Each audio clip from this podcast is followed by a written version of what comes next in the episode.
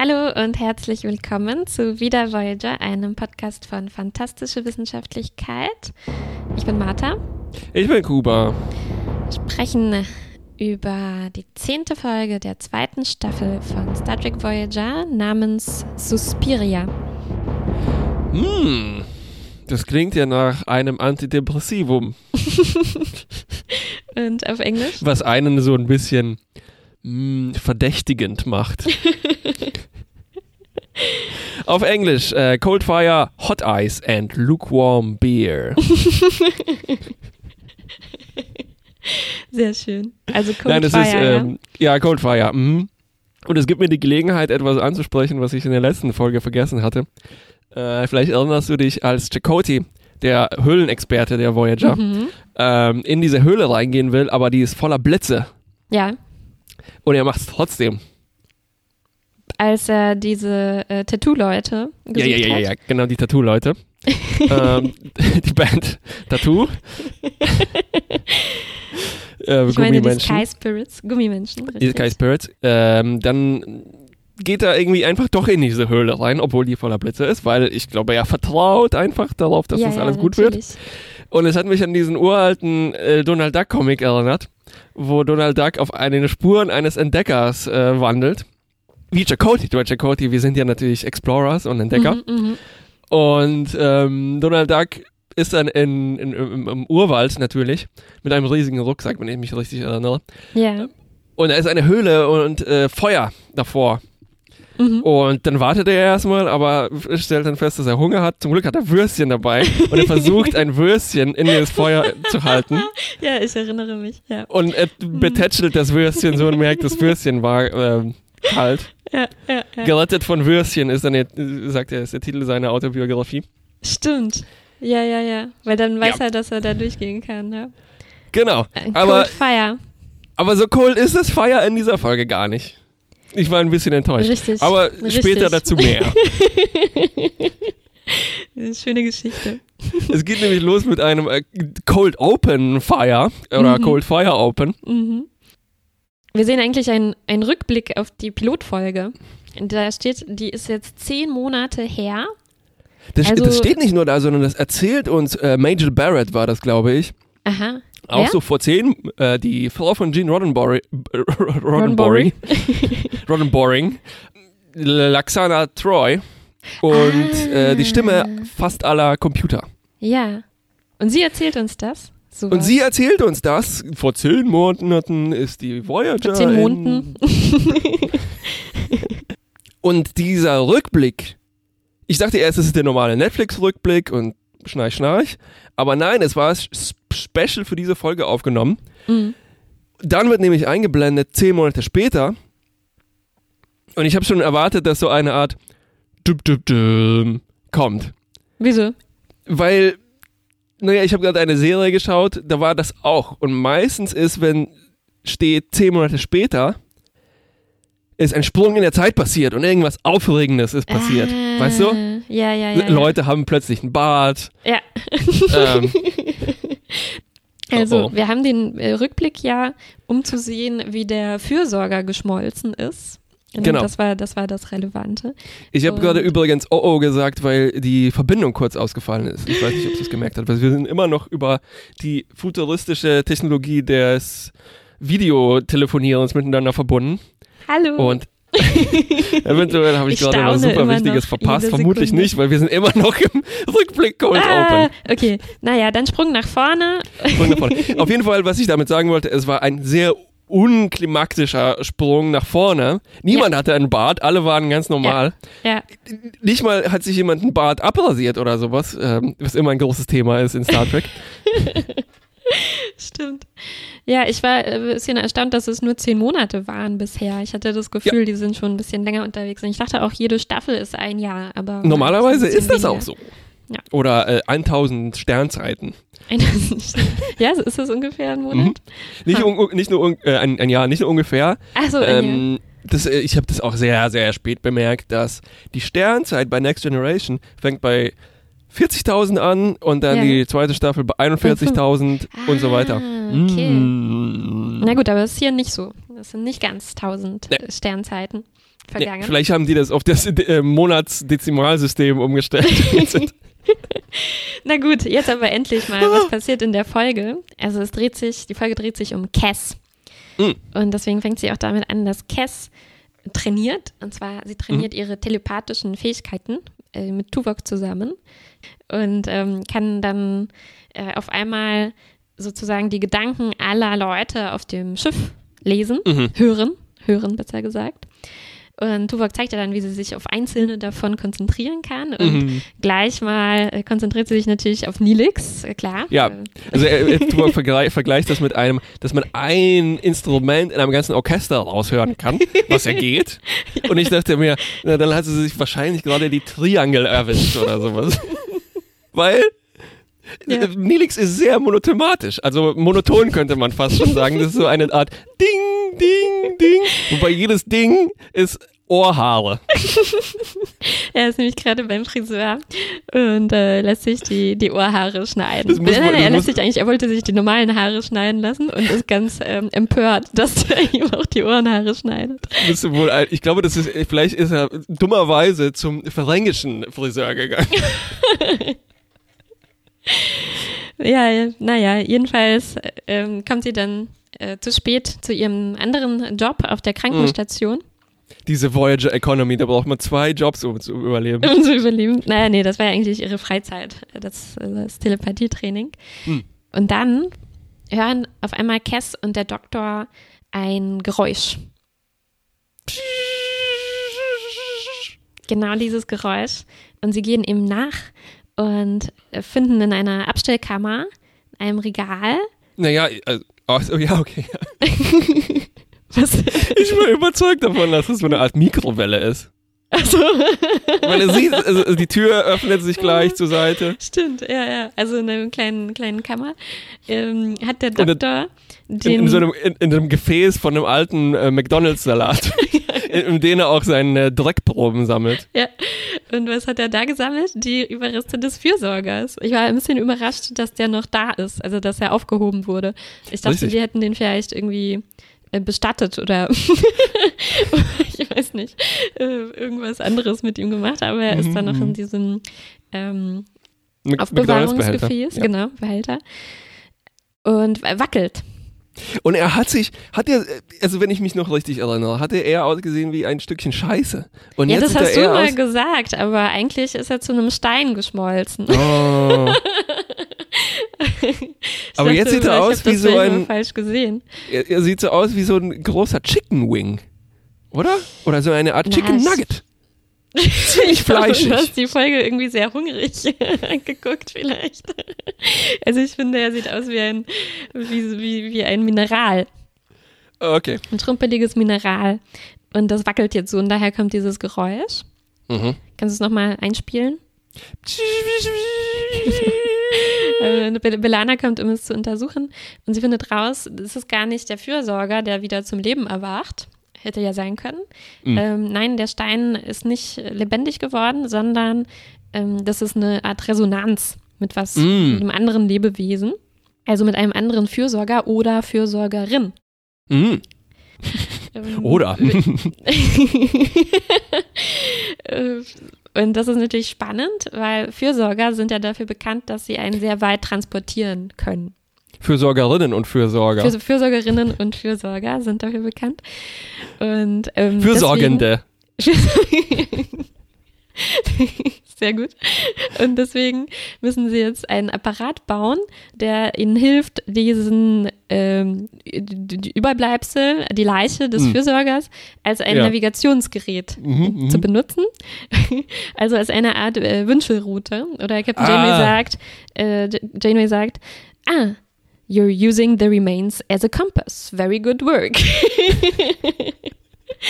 Also sie müssen einfach nur hören, wann der sozusagen lauter oder leiser wird. Und so führt er, äh, führt er sie dann zu dem anderen äh, Fürsorgenden. Richtig, richtig. Ja.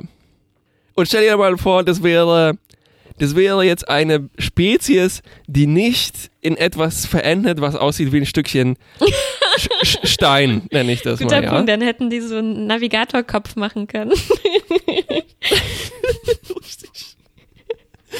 Okay, wir müssen jetzt versuchen, jede Folge Monkey Island Monkey anzusprechen. Island. Aber ich glaube, ich, ich glaube jetzt in God of War, um das ein bisschen aktueller für unsere Jugendzuschauer zu machen, im neuen God of War gibt es auch einen Navigatorkopf, äh, der einem, einem hilft, den, den Weg Ist zu finden. ist es eine, ist eine Referenz auf Monkey Island?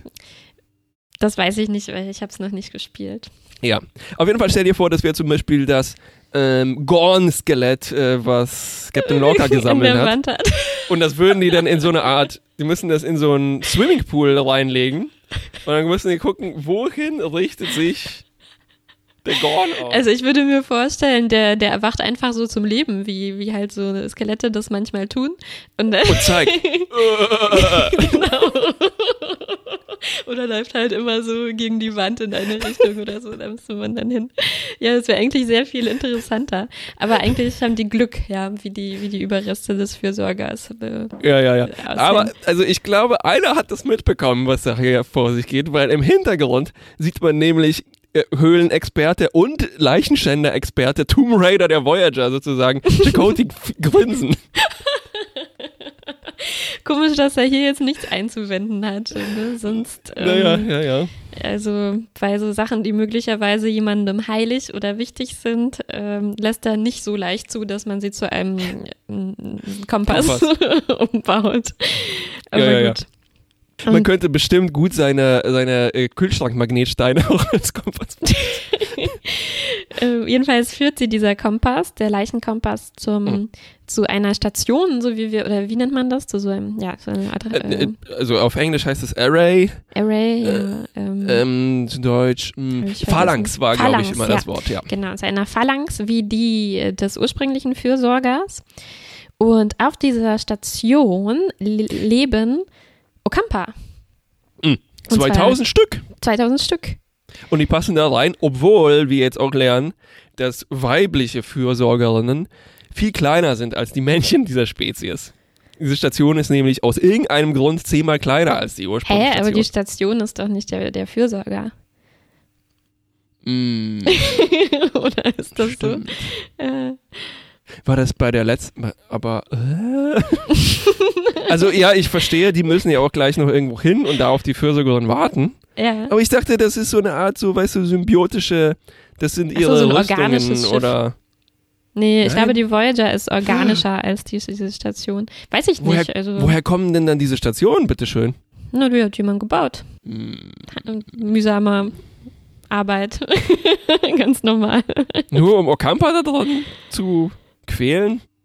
Wieso? Wieso? Vielleicht haben die Okampa sich das selbst gebaut. Ah.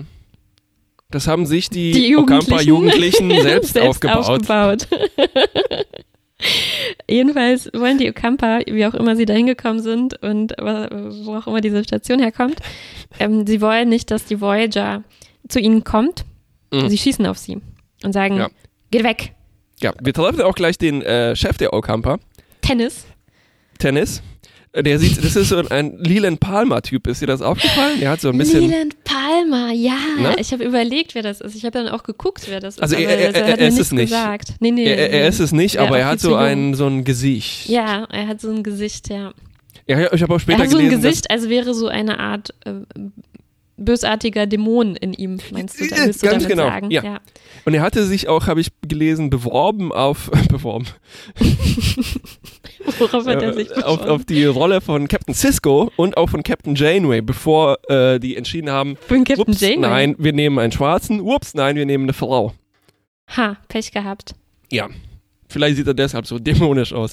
ähm, äh, und er könnte auch weiterhin immer äh, auch der einzige Okampa sein, der da drin wohnt, weil von diesen 1999 anderen Haben wir sehen nichts wir gesehen, und ne? hören wir gar Ja, nichts. Nein. Stimmt, stimmt.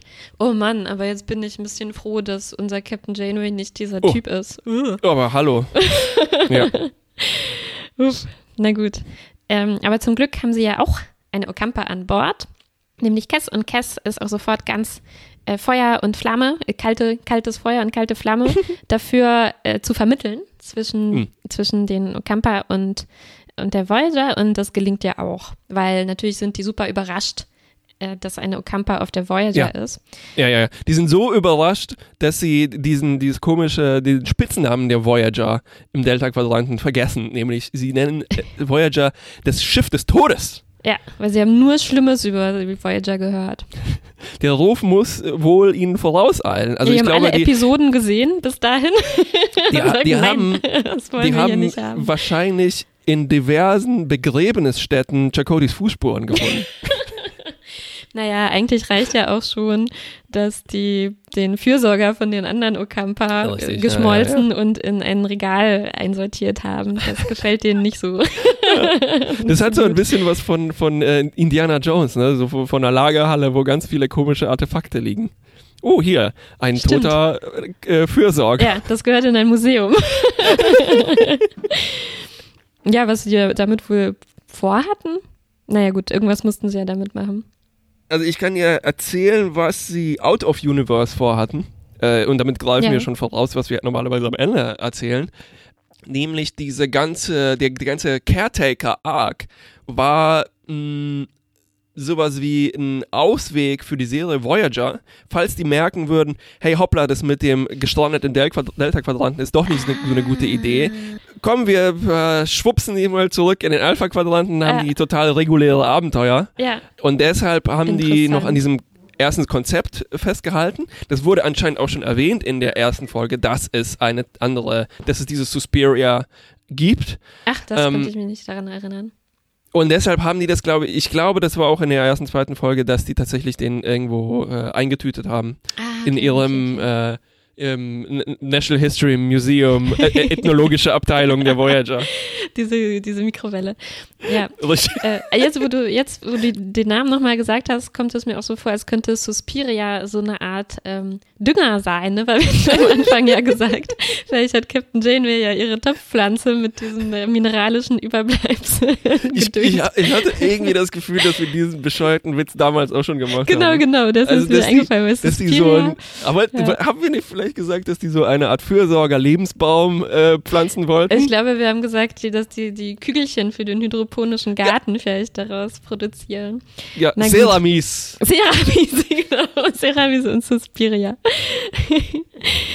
Die zwei historisch-griechischen Figuren, die den Dünger erfunden haben. Richtig. Und mit äh, Pflanzen geht es auch gleich weiter, weil Tennis, der Anführer der Okampa, Mhm. ähm, möchte gerne mit Cass ein bisschen Zeit verbringen und bittet sie darum, sie an einen Ort zu bringen, den sie gerne mag auf Mhm. der Voyager, weil ihm ist das alles so zu steril und äh, irgendwie hässlich. Ja, äh, ja. ist nur am Nörgeln. Und, Der, ist, ähm, der ist auch sehr smug, dieser Typ, oder? Der ist äh, sofort und Smugness unsympathisch. is not a good quality. Exaktlich. Und dort erzählt er ihr äh, was Schockierendes, und zwar, wie alt er ist. Mm. Und zwar 14 Jahre alt. Das, das klang für mich so, als ob er so ein Teenager ist, der mit seinem Alter angibt. So, hey, ich bin schon 14. Ich bin schon äh, 14. Sehr gut. Ja, und wir wissen ja, Cass ist erst, äh, hat erst kürzlich ihren zweiten Geburtstag gefeiert. Mhm. Wir erinnern uns an die schöne Party. Wirkt aber trotzdem zehnmal erwachsener als der Typ. Ach, ähm, also mindestens. Das ist überhaupt kein Vergleich. Und er ist natürlich gleich sofort, wie eigentlich alle zu Cass sind, ne? Auch er Mhm. sagt ihr, ach, du weißt so wenig, du bist so unschuldig und naiv mit deinen zwei Jahren, ich mit meinen 14 Jahren. Ach, pff. Boah. Auf den Haare auf der Brust. Boah. Und dann versucht er sie noch weiter zu beeindrucken. Er äh, packt nämlich seine Akira-Kräfte aus und psychodüngt ihre Blumen. Er lässt sich sprießen und so wie Tentakel. Äh, nee, das sieht man gar nicht, ne? Das ist einfach nur Schwuppschnitt und dann sind die äh, Ich gewachsen. glaube ja. Aber was, was für Fähigkeiten packt er aus? Sind Akira-Kräfte. Ich weiß nicht, ob du diesen Anime gesehen hast Nee. äh, und den Comic beziehungsweise davor. Da hat jemand Äh, Düngelkräfte.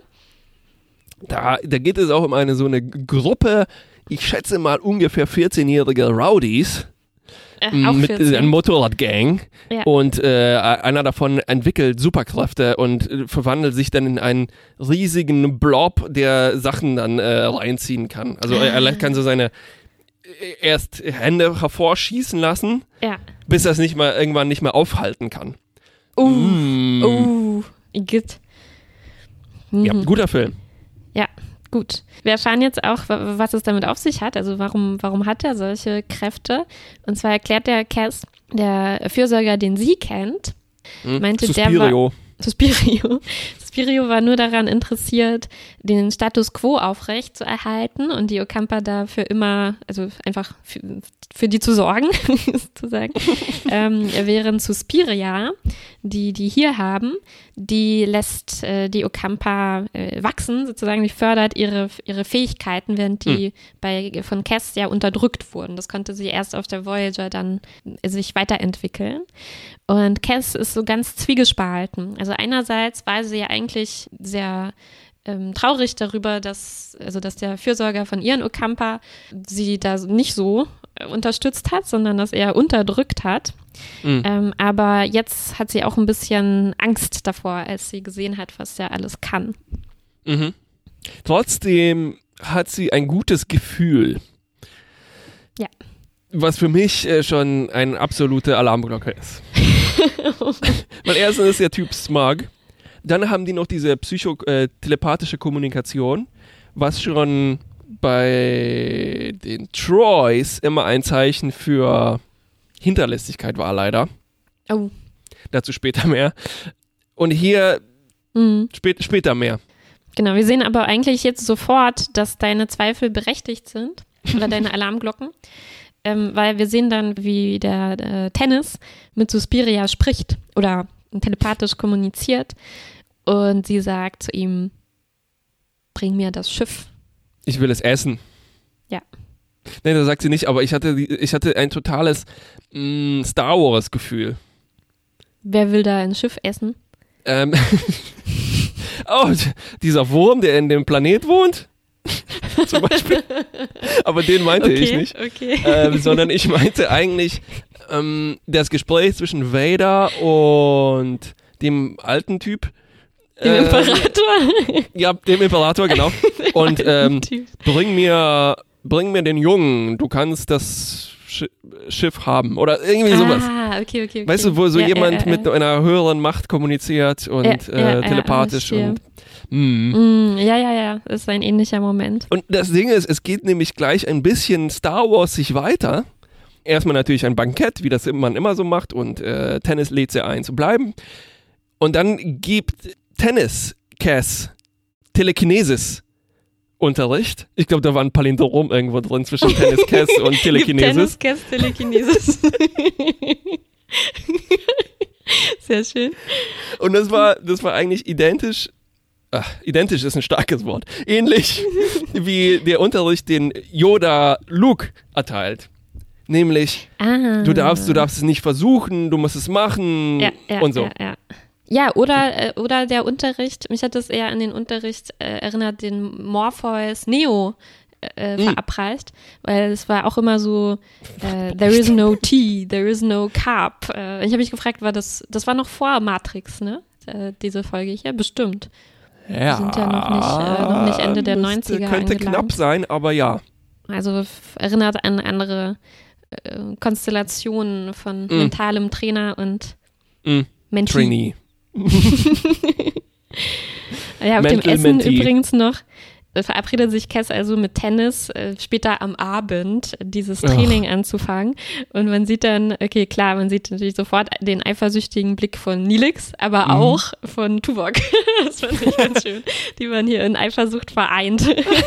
Tuvok, der Trainer und Nilix. Das, das ist eine neue. Facette in, in, in, in dem Hassdreieck, was ich postuliert habe. Und es ist jetzt schon nicht mal mehr nur ein Dreieck. es ist ein Polygon. Ein Hasspolygon. Hasspolygon. Musstest du jemals ein Hasspolygon in der Schule machen?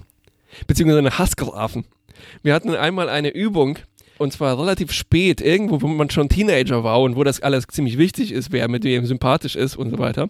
Ja. Und dann hat uns unser Lehrer, also einen Grafen machen, machen lassen aus Beziehungen, wer wen mag. Bei den wir- Besinnungstagen nee, äh, komischerweise nicht, obwohl es da gut im. Matheunterricht, Na, Ich glaube, es war, Geometrieunterricht. es war so, ich glaube, es war sowas wie Deutschunterricht. Ähm, Okay.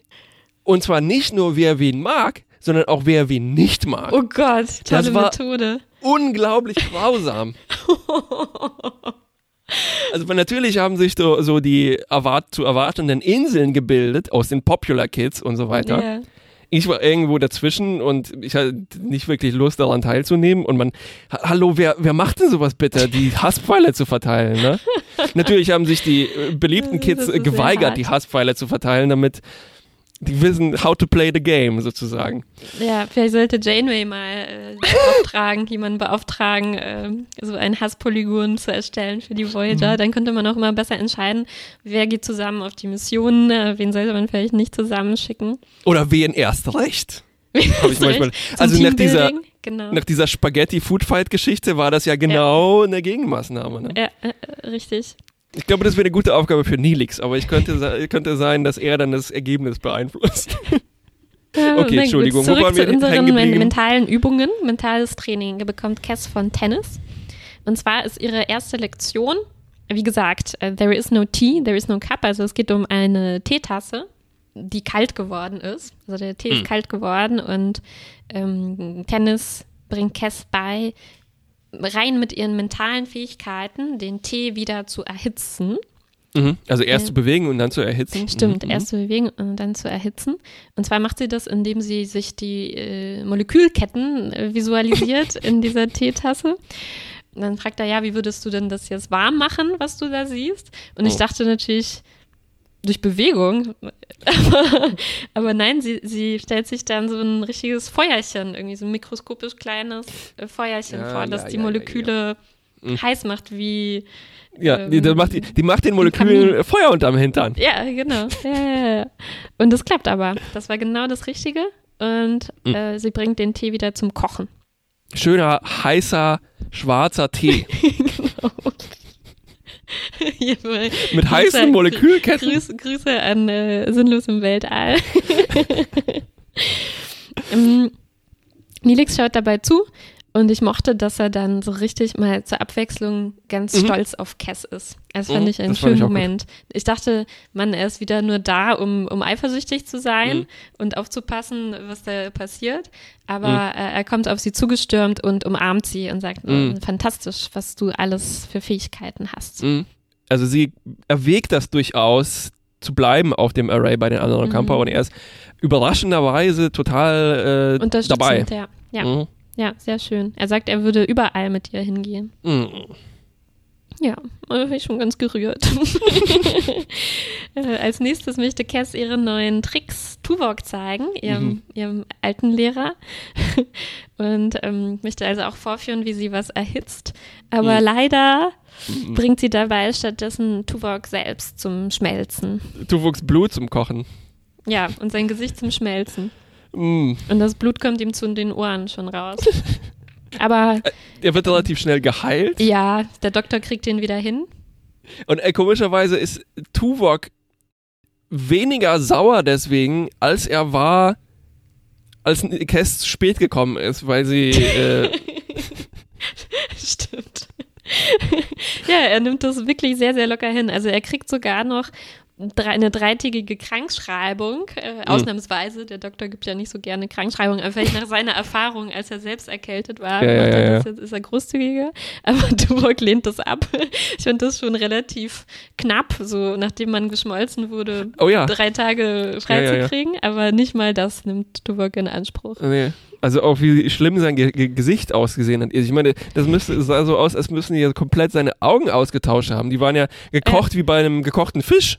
Und letzte Woche hat der Doktor noch gesagt, sie haben keine Augäpfelreserven an Bord, als nämlich beinahe Mm-mm. Nilix äh, Keine- keine, talaxianischen Ja, ja, genau, vulkanische schon. Vulkanische schon. Die gehören zu Standard, den Standard, medizinischen Standardreserven. Vielleicht, vielleicht hat ja Nilix schon längst vulkanische Augen. Und, und, und holographische Lungen. Nee, Quatsch, äh, Ocampa-Lungen. Ja, ja. Okampalungen und holographische Schnäuztücher. So, ja. Cass kriegt ihre zweite Lektion von Tennis. Mm, Und es war so ein bisschen wie Hippie-Unterricht, oder? Also er, Bei äh, den Blumen wieder, ja. Mhm, er, er bringt dir bei, wie man so richtig eine Blume berührt. Mit, Ja. Und zwar nicht mit den Händen, das ist ja was für diese Plebejer von der Voyager, sondern du musst sie mit deinem Geist berühren. Du musst die Ja. Blume werden. Ähm, und zusätzlich bringt er ja noch sowas bei wie, wie Bienenvision. Also sie sieht dann die, die UV-Reflexionen der Blütenblätter, ne? Mhm. Kurz wird auch er orange, wobei ich nicht weiß, ob er sich selbst orange so, gemacht hat äh, oder das das nie, nur eine äh, ganz Cass nur gute, so sieht. gute Interpretation. Weil ich dachte, das sind einfach wieder so, weißt du, irgendwelche Effekte, die zeigen sollen, äh, dass irgendwas Mystisches vor sich geht oder so. Ah. Aber UV nee, nee, ich glaube, das, ich glaube, das waren ihre verbesserten. Sinne. Okay, Hm. okay. Tja, und äh, als ultimative äh, Fähigkeit der dunklen Seite der Macht natürlich wieder das Feuer. Und Cass macht sowas wie ein äh, Feuerengel. Sie Mhm. legt sich auf den Boden, ist umzingelt von Feuer. Ich glaube, das ist in dem Fall das titelgebende kalte Feuer, weil es verbrennt sie nicht. Mhm. Ähm, und sie äh, lässt ihre Arme so tatsächlich kreisen und äh, es ist wirklich ein Feuerengel. Ja, und dadurch ähm, lässt sie die Blumen nicht nur wachsen, sondern die sind dann alle verbrannt. Mhm. Hinterher. Ja. Also sie ist so richtig in Trance oder in Ekstase und Mhm. dann merkt sie erst, was sie, was sie da angerichtet hat. Aber Tennis sagt ihr, das ist kein Problem und er meint dann so, ach ja, töten oder leben lassen, äh, to hurt or to help, ist alles das Gleiche, ist egal, Ja. muss man, muss man drüber stehen irgendwie. Genau. Und Also, er klingt, das fand ich, das, das war meine, meine erste Alarmglocke. Was? bei mir Das hat mich ist, nicht überzeugt. bei mir ist dieser Ladebalken, wo 0% ist, unverdächtig, 100% ist, äh, der gründet eine geheime Sekte und ist Mhm. Cult Leader, war jetzt voll. Also Schon wo er das voll, beschreibt mit, ach, Leben und Tod ist das gleiche.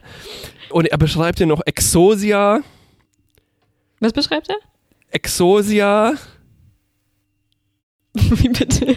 Oh Gott, ich hoffe, ich dachte, du hast mir bestimmt gemerkt, was Exosia ist. Ich habe mir nämlich nur aufgeschrieben und ich weiß nicht mehr, was Exosia war. Exosia, das habe ich noch nie gehört. Ich glaube, ich glaube, es ist so ein mentaler Zustand oder. Ah, nein. Okay, egal. Egal, schneiden wir raus. Trotzdem, immer noch erwägt, Cass zu bleiben. Ja. Auf äh, Ocampa Land 2. Ja, sie ist noch, immer noch hin und her gerissen. Also sie findet den Schuhen jetzt ein bisschen unheimlich, aber auch sehr verlockend, so diese neuen Sachen, die sie jetzt kann. Mm, Und als nächstes, als nächsten Schritt sollte sie dann Suspiria äh, treffen. Auf die wir eigentlich schon seit 48 Stunden an dem verarbeiteten Suspira-Treffpunkt warten. Und tut sie dann auch. Äh, ne, sie, sie, sie taucht auch auf in Form von ähm, einem kleinen Mädchen. Und einem Akira-haften Schlangen-Tentakelmonster im Maschinenraum. So Genau, äh, wie ja, ja, aus ja, ja. Äh, A- Abyss kann man das zum Beispiel.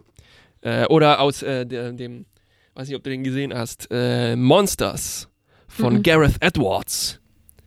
Äh, da waren auch so, äh, so Tentakel, die sich um die Ecke schlängeln. Mhm. Mm. Uach, uach. Ja, erstaunlich äh, horrorhaft war das jetzt. Mhm. Also über, überdurchschnittlich horrormäßig für so eine Voyager-Folge. Cass spürt Suspirias Ärger und sie spürt, dass sie, äh, dass, dass sie die Voyager eigentlich äh, zerstören will. It's a trap! Mm, ja.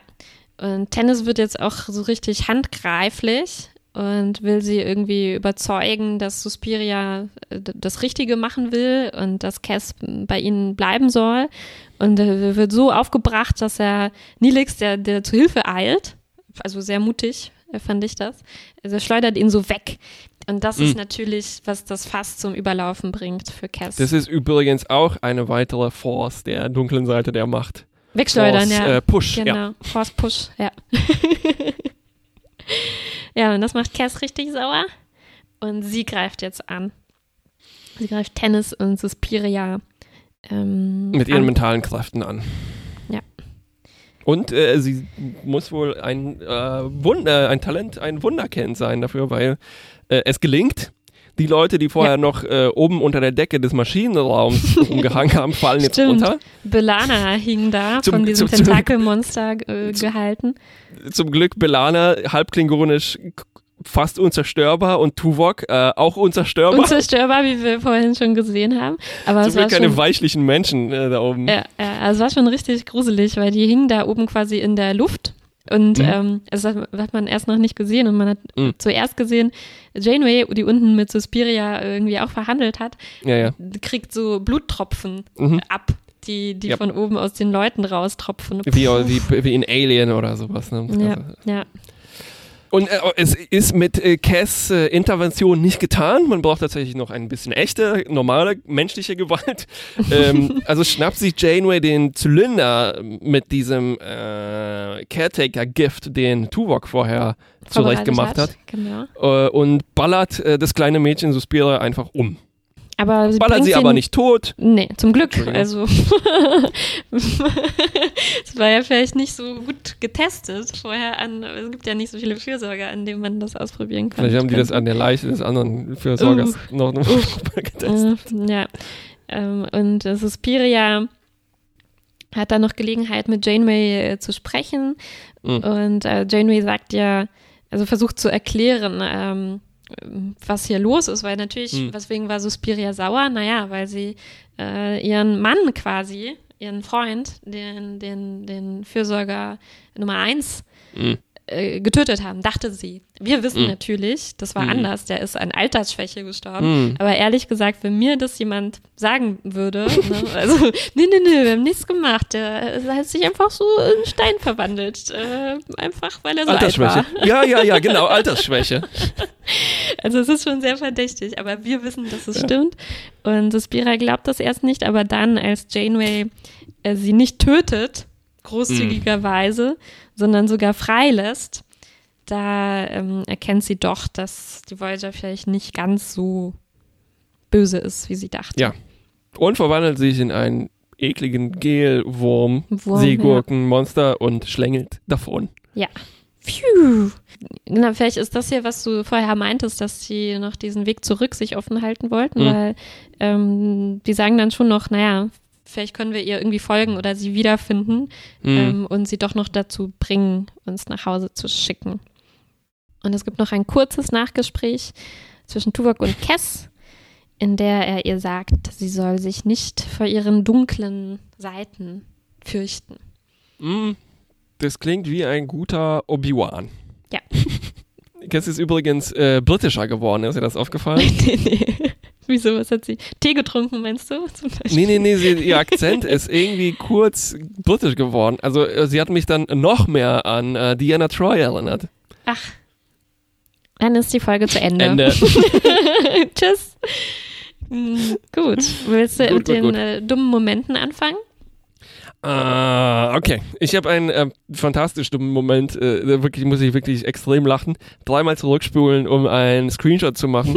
ähm, ich hoffe, das kommt rüber, äh, was ich damit meine. Mm, und zwar der erwähnte Zylinder, der das Caretaker-Gift enthält Hm. und den Tuvok vorbereitet hat. Ich weiß nicht, ob es dir aufgefallen ist, aber in dieser Szene, wo er das macht, also wir sehen uns jetzt durch Video, das funktioniert jetzt vielleicht nicht so gut, ich versuche es so gut wie möglich zu beschreiben. Er hält diesen Zylinder, Ich sehe gar nicht deine Arme. er, ah ja, steck, na dann musst du jetzt einfach zuhören, wie alle unsere Zuhörer. Okay, okay. Ähm, er hält ihn, sicher, er hält ihn warm. Also so wie, weißt du, wie man so bei der Brust, ne? Ja. so unten gut fixiert und in der anderen Hand hat er, Hand hat er einen, äh, weiß nicht, isolierten linearen Schraubenzieher oder sowas. und er steckt ihn so ungefähr in, auf ein Drittel Höhe dieses Zylinders, Ja. als ob er ihm das Fläschchen gibt. Du meinst wie, wie Tom und Nilix mit dem Vogelbaby? Ganz genauso. Ach, Wobei da zum Schön. Glück ja alles in der Luft geschwebt hat, also musste ihm einfach nur ein bisschen Luft.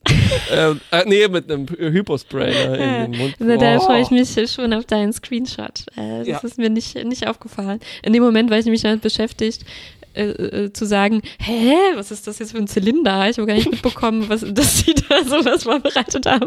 Und ich war sehr überrascht, dass die sowas parat haben. Eine Waffe, mit der man Fürsorgende äh, töten kann. Mm, mm. Deswegen habe ich mir gar nicht genau, ich gar keine Kapazitäten frei, um mir genau anzugucken, wie, wie der aussieht. Ähm, Ja, schöner Moment. Ja, schön, Schön dass du ihn mir erzählt hast. Schön waren auch äh, Cass Gewächshausregale. Mhm. Das ich weiß nicht, die sahen so. mh, Also eh, klar, die haben in der Zukunft bessere Materialien und so weiter, aber die sahen so wackelig aus. Mm, Und in dieser, in dieser Halle, in diesem Gewächshaus war so unglaublich viel Platz. Ich konnte mir gar nicht vorstellen, dass die in der Voyager. Ich meine, die hocken sich ja eh schon die ganze Zeit aufeinander. ja, ja. Vielleicht. Naja, gut, vielleicht Ja, machen die auch stimmt. Ausflüge in das äh, Gewächshaus, Regal, Ja, ja, aber die waren nicht sehr vollgestellt, ne? Also es waren so sehr vereinzelte Blümchen, die da Mm. gewachsen sind. Und die waren auch nicht alle, was, also sie sahen nicht alle so Nutzpflanzen aus. die, also sahen, die sahen aus wie Fuchsias eigentlich, Ja. alle. Ja, Wie schöne Blumen. naja. Vielleicht sind die aber auch äh, essbar und sehr, sehr prote proteinreich und das reicht dann auch für alle. Ja, ja, kann gut sein. Ja, es hatte, es hatte leider schon ein bisschen so ein Gefühl wie, oh ja, das ist Cass äh, Be- Beschäftigung. Äh, sie pflanzt Blumen. Mm, ja, ja, stimmt. Also es kam nicht richtig rüber, dass das irgendwie ein essentieller Teil äh, der Ernährung auf diesem Schiff Mhm. ist. Das wäre ja, wäre besser gewesen. Wenn Nilix Ja, reingekommen ja. wäre, hat ein paar Blumen sich reingestopft. Genau, genau. Naja, das wäre auch, äh, hätte eh gepasst, weil er dann mit einem Auge so geguckt hätte, was machen Tennis Ja, und Cass Mhm. hier drin. Ja. Durch die Regale, wie wenn, wenn sich jemand in der Bibliothek, weißt du. genau, sieht man so sein Gesicht. ja. Äh, was hattest du denn, oder hast du noch Momente? Äh, nur so nebenher Quatsch. Ich glaube, die, also erstens war der Caretaker in diesem Plastikbehälter. Dann, als sie den ähm, in einen Kompass eingebaut haben, ich glaube, das war die Käseglocke, unter dem schon der, ähm, ja, Käse. Der Käse in Quarantäne gestellt. Das sah sehr ähnlich aus. Das könnte die gleiche Requisite gewesen sein. Vielleicht auch der gleiche Zylinder, in dem, ähm, weißt du noch, der äh, Nilix Planet war, wo alle verschmolzen waren und dann die was rüber gebeamt haben, was auf dieser Ah, wo, wo super Dr. instabilen Sackkarre rumstand. Stimmt, wo Dr. Jetrell seine Wurmwesen drin äh, ge- gezüchtet Ja, ja, ja, hat. ja, ja, ja, genau. Ja, ur- Sehr, sehr vielseitige äh, Tupperware haben die auf der Voyager. spülen die das gut, gut aus, immer. ähm, ja, ich fand eigentlich, dass die, dass die Horroreffekte wieder ziemlich gut waren. Also wir haben das schon ein paar Mal Mhm. irgendwie erwähnt, dass es so schon ein paar Mal ziemlich eklige, also schreck, richtig schreckliche Szenen Mhm. gab, wie als Nelix diese Vision von einer verbrannten Cass hatte und, Mhm. und sowas. Und hier fand ich auch wieder, also dass Tuvok geschmolzen ist, pff, das war richtig, ähm, richtig Mhm. schrecklich Widerlich. sah das aus, Ja. richtig widerlich. Äh, oder äh, das mit dem tropfenden Blut von den, also wie bei The Exorzist äh, fast schon ein Mhm. bisschen, oder wie bei Alien, wie du gesagt hast. Andererseits fand ich die Effekte äh, von den kognitiven Fähigkeiten nicht so, Ja. nicht so toll. Also die Nee. Moleküle, pff, also das war, das war keine tolle Animation, Mhm. ähm, die die da gemacht haben. Nee. Oder auch wie mit den Farben, das sah irgendwie nicht so, nicht so beeindruckend aus. Ja, ich fand, ähm, also die Horror-Effekte waren okay. Ich fand den Einsatz oder beziehungsweise, dass die so viele Tropes da zitieren, ein Mhm, bisschen mhm. enttäuschend. Ja, okay, Ähm, ja. Weil es hat sich, es hat sich doch ganz schön gehäuft und es wirkte alles auf mich ein bisschen zusammengestückelt. Mhm, Also mhm, äh, da, da spielt natürlich dann auch mit rein eben, dass die Feuereffekte so ja, ein bisschen banal waren und auch allgemein äh, die mentalen Kräfte. Also das war das war das Einmaleins der Psychokräfte, ne? Also Mhm, telepathische mhm, Kommunikation, Telekinesis und dann ja klar Feuer. Ja, was ich Ähm. gerne gesehen hätte, Tuvok listet die am Anfang irgendwie noch ein bisschen auf, als die Ja. das Training hatten. Da sagt er, okay, nächste Woche machen wir dies und, und das. Mhm. Und da hat er gesagt, dass sie auch Pre-Cog-Training Oh. machen wollen. Und das hätte ich schon lieber gesehen. Also, dass sie was vorhersehen kann äh, Ja. oder so. Das wäre ein interessantes, ähm, Ja. Ich sehe Story. ich sehe ich sehe Nilix Eifersüchtigkeit. Ja. Ich sehe ich sehe eine Anomalie. Ja, würde auch immer stimmen.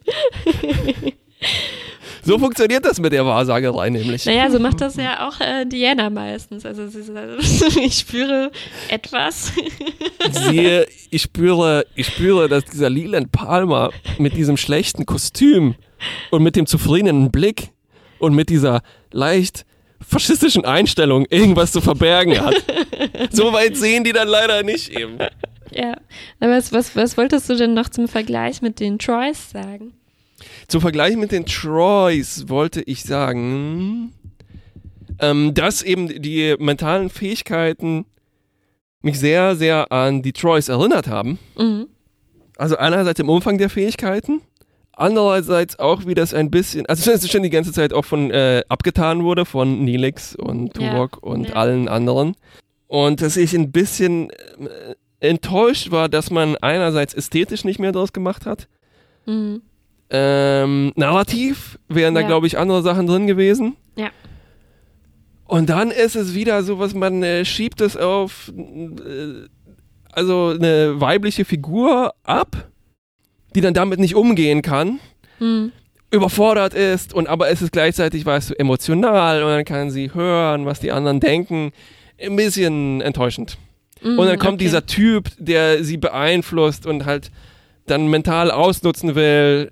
Also ich habe mich an zwei oder drei Diana Troy Folgen erinnert, wo halt irgendwie ein Typ kommt und Mhm. äh, Ach, ne? interessant, ja. Irgendwie habe ich daran gar nicht gedacht. Ich, ich fand eher, dass das so ein klassisches äh, in Versuchung führen äh, Thema Hm. ist, wo mir eher zum Beispiel Riker aus- eingefallen ist, der Mhm. Next Generation zum Beispiel von Q ja mal dieses Mhm. Angebot bekommt, dass er auch allmächtig ähm, werden kann.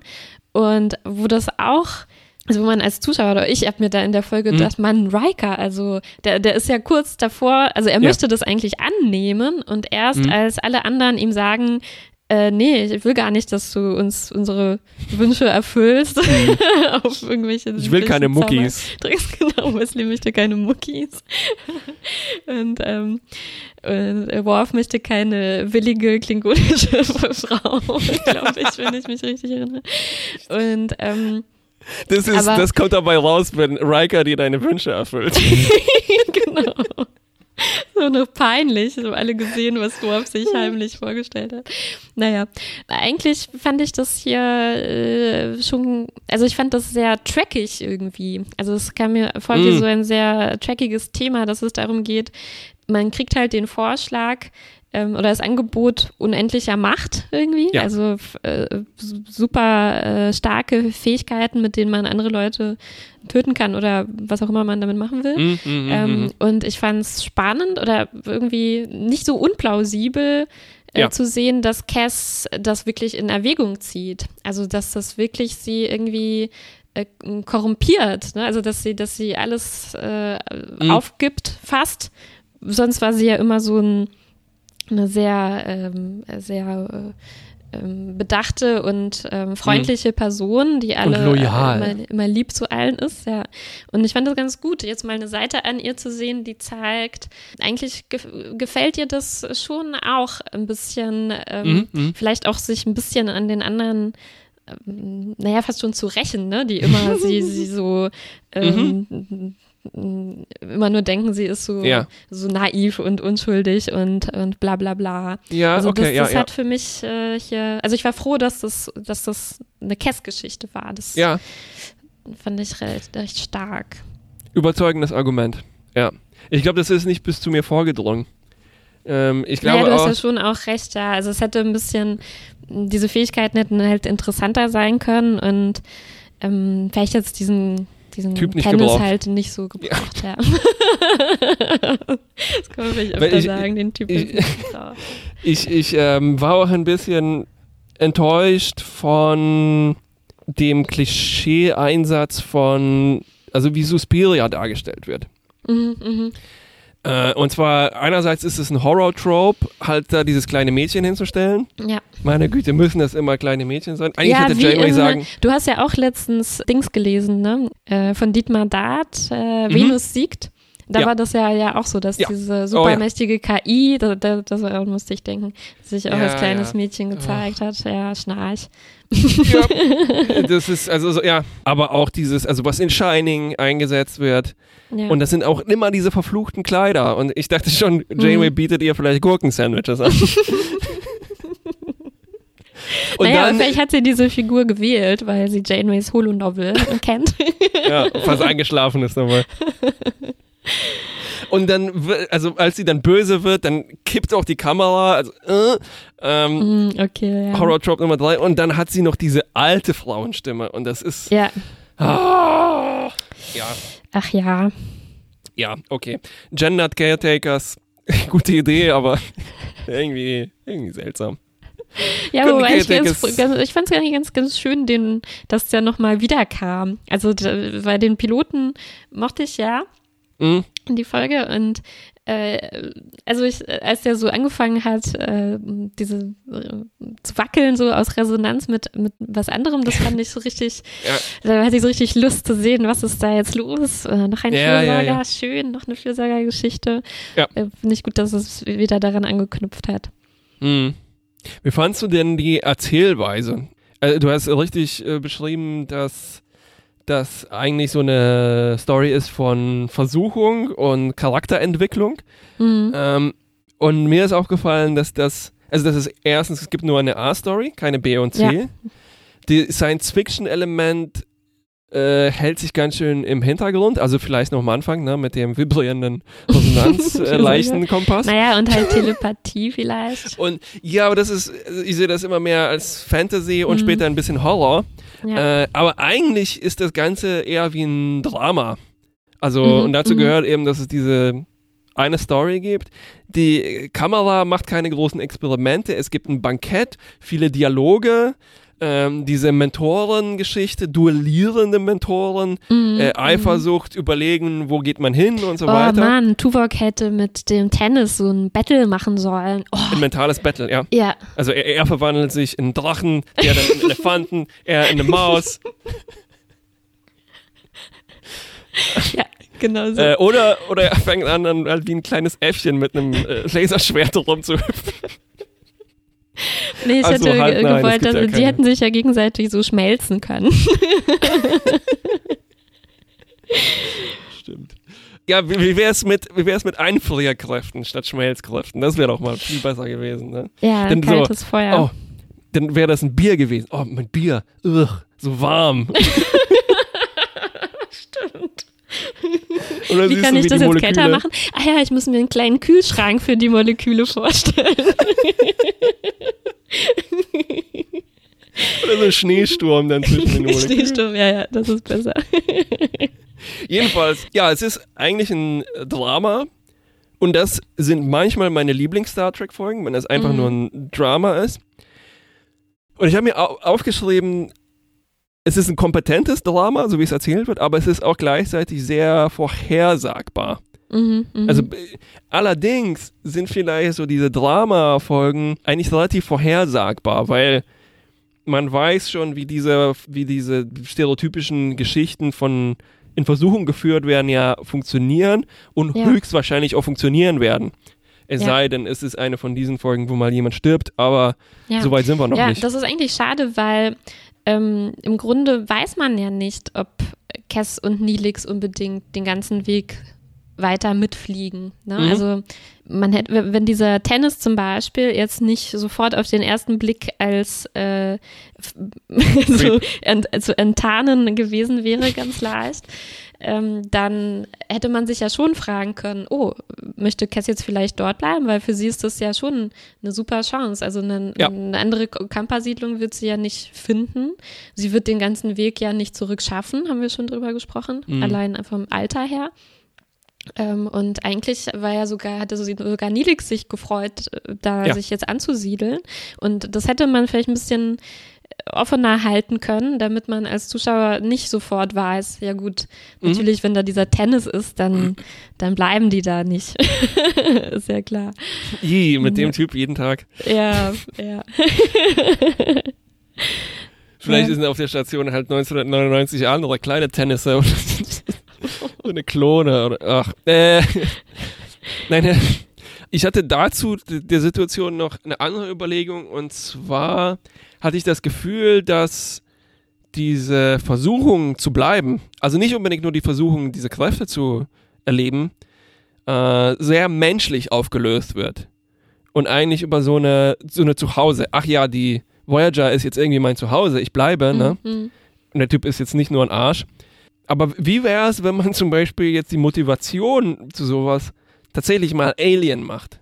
Also wenn jemand, wenn, wenn eine andere Spezies andere Gewichtungen legt, zum Beispiel ja, okay, ich komme damit klar, dass der Anführer von denen ein komischer Creepazoid ist. Hm. Ähm, so sind die halt. weißt du? Ja. Und die haben halt keine erste Direktive entwickelt, aber ich schaue mir das mal an. Vielleicht kann ich Mhm, denen auch mhm. noch was beibringen. Mhm, Also das ist, also das bisschen Science Fiction im Zweifel noch drin ist. Verstehst du, weißt du, was, worauf ich hinaus will? Dass es nicht sofort klar ist, okay, ja, hey, ich bleib bei meiner Family Voyager, ja, sondern ja, ja. wie wäre es, wenn man andere Maßstäbe hat, was sowas angeht? Andere, ja, das stimmt.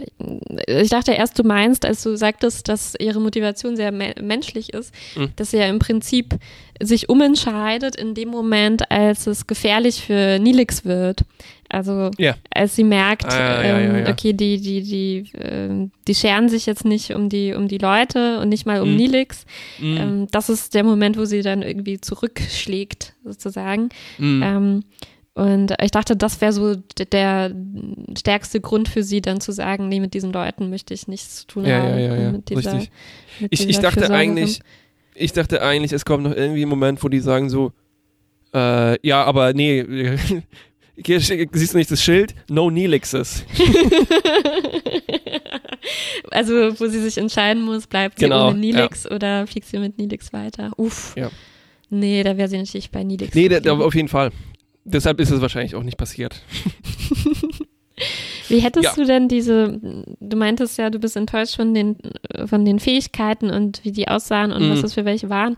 Wie, wie hättest du die denn aussehen lassen? Gute Frage. Äh, also erstens natürlich Gefrierkräfte. Ja, natürlich. äh, oh, oh, oh Mann, ich wünschte, ich könnte jetzt eine Stunde darüber nachdenken und das pitchen.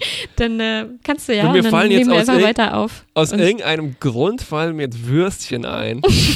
Kalte Würstchen im kalten Zum Feuer. Beispiel, dass aus diesen Blumen äh, von Kästern Würstchen wachsen. Ein Würstchenbaum oder sowas. Ich glaube, du solltest nicht hungrig äh, podcasten. Das haben wir schon mehrmals festgestellt, glaube ich. Stimmt, heute schon McDonalds-Verpackung. ja, stimmt. Ich habe hab heute, ich hab heute wirklich eine, eine riesige, vegane, schwammige Wurst gekauft. Die,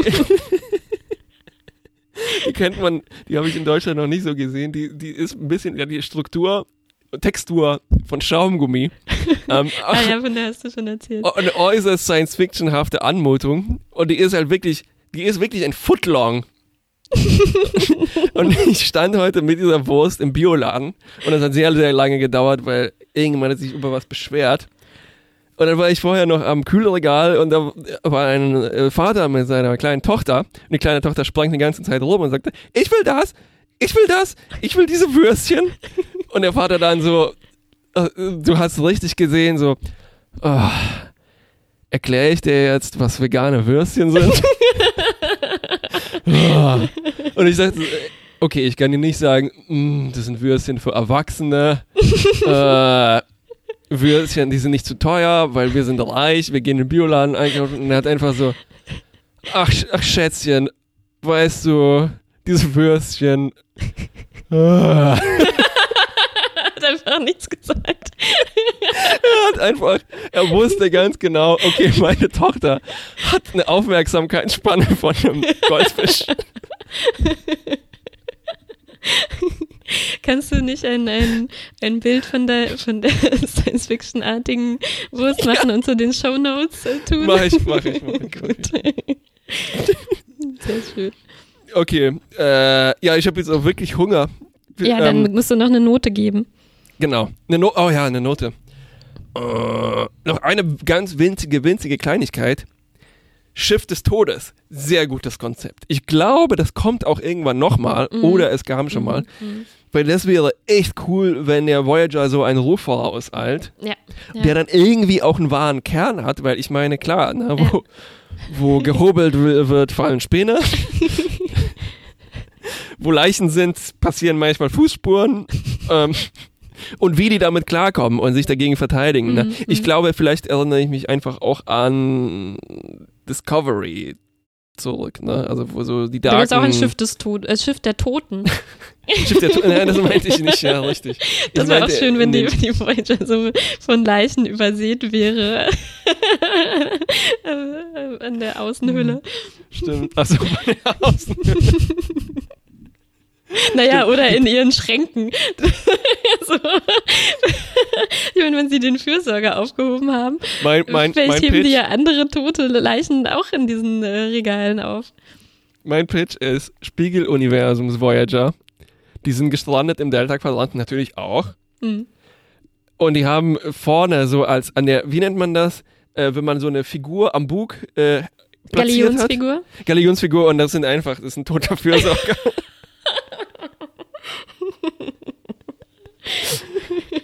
Guter Pitch. ich Guter mochte auch Pitch. dein, äh, als du gesagt hast, die, die lassen sich die Möglichkeit offen, dass ein Fürsorger die doch noch in den Alpha-Quadranten zurückbringt und da geht's dann, dann weiter. Finde ich Mhm. eigentlich auch ganz schön, dass sie könnten das ja auch nutzen, um zu sagen, okay, die Voyager kommt jetzt in den ähm, Beta-Quadranten oder Gamma-Quadranten, weil irgendwie haben wir uns den äh, Delta-Quadranten hier schon äh, zugebaut. Wir haben die Kayson, die uninteressant sind und irgendwie kommen wir da nicht, nicht mit neuen Geschichten weiter. Ach, probieren wir es irgendwie ganz woanders. Stimmt. Und das ist einfach nur der, äh, ein anderer Quadrant. ja, Auch genauso weit weg. genauso weit weg. Aber mit neuen Chancen, neuem Potenzial. Stimmt. Und dann begegnen die so einer Rasse, die so ein bisschen aussieht wie die Klingonen, auch so ein antikes System haben und dann so, oh nein. Und dann ist nur noch ein Quadrant übrig, den sie noch können. Sehr, sehr gut. Sehr, sehr gut. Äh, Okay, Note? Note, oh ja, ja, ja, ja. Ich würde sagen, äh, gut bis mittel. Habe ich auch. Weil nicht ganz perfekt, wie wegen der besagten Schwächen. Besagte Schwächen, sagt man das? Gut bis mittel, ich schließe mich an wegen der besagten Schwächen und der besagten Stärken.